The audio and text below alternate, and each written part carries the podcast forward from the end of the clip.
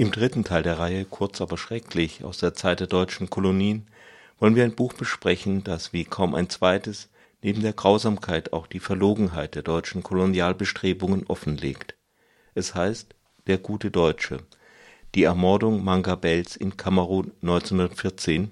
Geschrieben hat es der Journalist und Jurist Christian Bomarius. Am 10. Juli 1884 tauchte das Kanonenboot Möwe vor der Küste des Landes, das man bald Kamerun nennen sollte, auf. Zwei Tage später schlossen Anführer der am Ufer lebenden Douala einen sogenannten Schutzvertrag mit Vertretern zweier deutscher Handelsfirmen. Am 14. Juli wurde darauf die Fahne des Kaiserreiches gehisst und die Möwe schoss Salut. Nur zehn Tage vorher hatte sie das schon bei der Inbesitznahme Togos getan Fünf Tage später traf ein britischer Konsul ein, der ebenfalls Kamerun in Besitz nehmen wollte und nicht amused war, als er die deutsche Fahne sah. Doch einige Douala-Anführer hätten lieber mit den Briten einen Vertrag geschlossen. Darauf lernten sie kennen, was die Deutschen eine Strafexpedition nannten. Terrorismus wäre der passendere Begriff die Grenzen Kameruns wurden festgelegt, indem deutsche und britische bzw. deutsche und französische Diplomaten Striche auf Landkarten zogen, selbstverständlich ohne die Bewohnerinnen der Gebiete zu fragen. Die Inbesitznahme und Ausbeutung Kameruns ging nicht ganz glatt vor sich. Das galt insbesondere in Kamerun selber, wo die Bewohnerinnen den deutschen Beamten und Händlern so lange schutzlos ausgeliefert waren, wie deren Maschinengewehre keine Ladehemmung hatten aber auch in der deutschen Öffentlichkeit gab es mitunter Irritationen. Selbst seine Majestät der Kaiser war irritiert, als er von der Rückeroberung der Kolonie erfuhr. Niemand hatte ihm gesagt, dass es dort vorher einen Aufstand der afrikanischen Hilfstruppen gegeben hatte. Es wurde nicht besser, als ein deutscher Whistleblower den Zeitungen die Hintergründe des Aufstandes verriet. Die Kolonialtruppe bestand aus gekauften Sklaven, die zwei Jahre vergeblich auf eine Bezahlung gewartet hatten auch die Frauen der Soldaten mussten auf den Plantagen arbeiten. Weil diese, um Essen zu kochen, früher von den Feldern zurückgekehrt waren, ließ der stellvertretende Gouverneur Heinrich Leist sie in seiner Gegenwart und in Gegenwart ihrer Männer züchtigen. Sie wurden auf Zementfässer gefesselt und erhielten jeweils zehn Schläge mit der Nilpferdpeitsche auf das entblößte Gesäß. Die Regierung Caprivi leugnet die Züchtigung worauf der Sprecher der Sozialdemokraten August Bebel einige dieser Peitschen als Anschauungsmaterial in den Reichstag bringt. Da ja Verbreitung der europäischen Kultur zu den angeblichen Zielen der Kolonialbewegung gehört, bezeichnet er die Peitschen folgerichtig als Kulturwerkzeuge. Nach einigem Hin und Her muss die Anwendung der Prügelstrafe zugegeben und ihr Gebrauch sogar eingeschränkt werden. In Kamerun merkt man von einer Einschränkung nichts Indessen geht die Eroberung des Landes weiter, besonders hervor tut sich ein Offizier mit dem Namen Hans Dominik. Bomarius schreibt über ihn In Deutschland gilt Hans Dominik als Held. Er wird einer der berühmtesten Kolonialkrieger des Kaiserreichs. Es ist bekannt, dass er sich die Köpfe seiner getöteten Gegner in Säcken vor seine Füße legen lässt aber erst als der Reichstag sich mit Gerüchten beschäftigt, Dominik habe Gefangenen die Geschlechtsteile abschneiden und 52 Kleinkinder in die Nachtigallfälle am Sanaga-Fluss werfen lassen, trübt sich das Bild Dominiks in der deutschen Öffentlichkeit ein. Nach der Jahrhundertwende bekommt die bisher als zivilisatorischer und im Grunde philanthropischer Akt verkaufte Kolonialisierung Afrikas international eine immer schlechtere Presse. Im Zentrum der Kritik steht der belgische König Leopold II., der die philanthropische Fiedel am besten gespielt hat und auf diese Weise den Kongo zu seinem Privateigentum machen konnte. Nach zeitgenössischen Schätzungen ist die Bevölkerung des Kongo unter Leopold in zwei Jahrzehnten von 25 Millionen auf 15 Millionen zurückgegangen. Zu den Berichten von Augenzeugen kommen nun auch zunehmend Fotos von Kongolesen, die abgehackte Hände vorweisen, darunter auch kleine Kinder. Leopold muss seine Kolonie schließlich an den belgischen Staat abgeben. Auch aus den deutschen Kolonien gibt es Berichte von Gräueltaten, obwohl Offiziere, von denen die Berichte stammen, regelmäßig bestraft werden. Außerdem werden aus allen vier deutschen Afrikakolonien Aufstände gemeldet. Der Mai-Mai-Krieg erfasst den ganzen Süden Tansanias und fordert zwischen 70.000 und 300.000 Tote, davon 15 Europäer. In Deutsch-Südwestafrika, dem heutigen Namibia, versuchen die von deutschen Siedlern hart bedrängten Herero einen verzweifelten Aufstand, dem sich später die Nama anschließen. Der preußische General Lothar von Trotha geht darauf vom Kolonialkrieg zum Völkermord über. 80 Prozent der Herero und die Hälfte der Nama kommen um. Im Dezember 1906 verweigert eine knappe Mehrheit, bestehend aus der SPD, dem Katholischen Zentrum und den Parteien der Minderheiten die weitere Finanzierung des Krieges gegen die Nama. Darauf wird der Reichstag aufgelöst. Die Presse wird mit erfundenen Berichten über die Gräueltaten der Herero geflutet. Die SPD gewinnt zwar absolut Stimmen hinzu, aber der mit Schauermärchen angeheizte nationalistische Wahlkampf zieht bei den anderen noch mehr.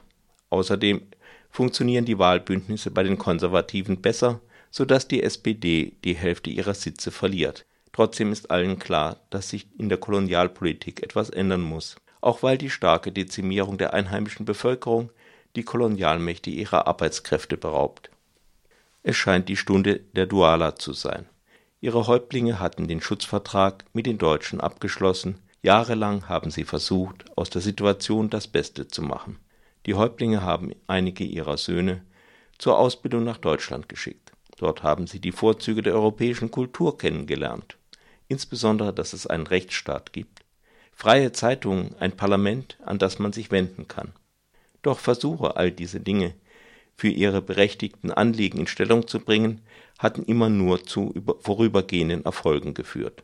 Letztendlich wurden Häuptlinge, die sich etwa mit einer Petition an den Reichstag wendeten, von der Kolonialverwaltung unter diesem oder jenem Vorwand hart bestraft. Da wird im Jahre 1908 der junge Rudolf Douala Manga Bell Oberhäuptling der Douala. Er ist in Aalen auf die Schule gegangen und hat sich perfekt an die deutsche Kultur angepasst. Er ist der einzige Afrikaner, den die deutschen Beamten mit Sie anreden. Doch die Kolonialverwaltung will die Duala umsiedeln. Es soll eine für Weiße vorbehaltene Stadt entstehen. Die Duala-Siedlung soll in mindestens ein Kilometer Entfernung liegen. Das ist für die Duala unannehmbar. Der Verkauf von Grundstücken ist für sie eine wichtige Einnahmequelle, die durch die angebotene Entschädigung nicht ausgeglichen wird auf dem neuen Grund lagen bisher ihre Felder, die sie so verlieren. Schlimmer noch, es ist ein Überschwemmungsgebiet, auf dem sie nun in fensterlosen Hütten leben sollen. Begründet wird die Umsiedlung mit der Gefahr der Übertragung von Malaria auf die weiße Bevölkerung. Außerdem weist ein Gutachter darauf hin, dass der Lärm der Eingeborenen die Nerven der Europäer belaste. Sicher gibt es auch ökonomische Interessen an den Grundstücken. Der Bezirksamtmann von Douala, Hermann Röhm, nennt noch einen weiteren Grund für die Rassentrennung. Sie muss gebieterisch gefordert werden, um der Gefahr, in die die Engländer an der afrikanischen Westküste hineingetreten sind und der wir gerade in Douala ziemlich nahe sind, rechtzeitig und so lange wie möglich zu entgehen, nämlich dem Ansetzen und Entwickeln zur sozialen und politischen Gleichstellung mit den Eingeborenen. Doch die Douala leisten passiven Widerstand. Während früher ein Kanonenboot reichte, sie einzuschüchtern, fahren nun einige der größten Linienschiffe des Reiches auf. Marineinfanteristen üben in einem Manöver die Eroberung von Douala. Mangabell beruft sich auf den Vertrag, den sein Großvater bei der Landnahme Kameruns mit den Deutschen mit ausgehandelt hat und in dem ausdrücklich festgelegt wurde, dass der Boden weiter den Douala gehöre. Darauf hat die Kolonialverwaltung nur Ausflüchte und Sabotage ein Telegramm Mangabells an den Reichstag wird abgefangen. Doch die Versuche der Kolonialverwaltung, seinen Emissär Ngozo Din in Deutschland zu inhaftieren, schlagen fehl. Er kontaktiert den Chefredakteur der linksliberalen Welt am Montag, Helmut von Gerlach, mit dem Mangabell befreundet ist. Dann gibt es da noch die Sozialdemokraten. Die Budgetkommission des Reichstags stoppt die Gelder für die Umsiedlung der Duala. Der größte Teil der deutschen Zeitung schreit Zeta und Mordio. Negrophiler Reichstag. Fantastisch sentimentale Afrika-Romantik. Unverschämtheit des Negercharakters. Der sozialdemokratische Vorwärts kommentiert die aufschäumende Wut nüchtern. Die weiße Rasse soll nun mal die Herrenrasse sein. Der Ausschuss gibt das Geld wieder frei. Entscheidend ist ein Telegramm des deutschen Gouverneurs, das kurz vor der Sitzung eintrifft und in dem behauptet wird, ein Bruder Mangabels habe einen anderen Stamm zum Aufruhr aufgefordert. In dem Telegramm steht das zwar so nicht drin, doch der Inhalt wird der Kommission in zugespitzter Form mitgeteilt. Mangabell und Gosodin werden wegen Hochverrat verhaftet. Die Kolonialverwaltung hat nur interpretierbare Aussagen vom Hörensagen. Vier Anwälte aus Deutschland sagen sich für den 17. September 1914 an. Drei von ihnen gehören zu den angesehensten Strafverteidigern Deutschlands. Darauf wird die Verhandlung auf den 7. August vorverlegt. Ein Antrag auf Verschiebung des Verfahrens wird von Kolonialamt mit Hinweis auf den beginnenden Krieg nicht weitergeleitet. Nach kurzer Verhandlung werden Mangabell und Gosodin zum Tode verurteilt und am Tag darauf gehängt. Zur Abschreckung nehmen die Deutschen die Leiche Mangabells drei Tage nicht vom Galgen. Aus Angst vor den Folgen ihrer Tat ermorden die Deutschen in den nächsten Tagen alle Dualer, die ihnen irgendwie verdächtig erscheinen. Das Volk der Dualer schlägt sich im Krieg auf die Seite der Engländer. Im Jahr 2013 hat Christian Bomarius in einem bayerischen Dorf den deutschen Beamten Jean-Pierre Félix Eyum getroffen, einen Großneffen Mangabells. Er zitiert Felix Eyum mit dem Satz: Wir reden immer von unserer Verantwortung aus der Geschichte, dann müssen wir auch über den Kolonialismus reden und über seine Verbrechen.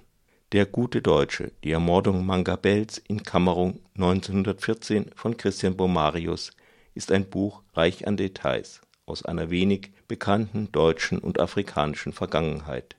Der Autor hat keinen Hang zu einem großen moralischen Zeigefinger, noch zu alles übergreifenden Thesen. Schritt um Schritt setzt er den deutschen Albtraum Kameruns zusammen. Letztlich zeigt das Buch aber auch, dass es selbst unter den Bedingungen des Kaiserreiches Widerstand dagegen gab, dessen Erfolglosigkeit nicht von vornherein feststand. Ein indirekter Aufruf an heute, Unrecht nicht zu übergehen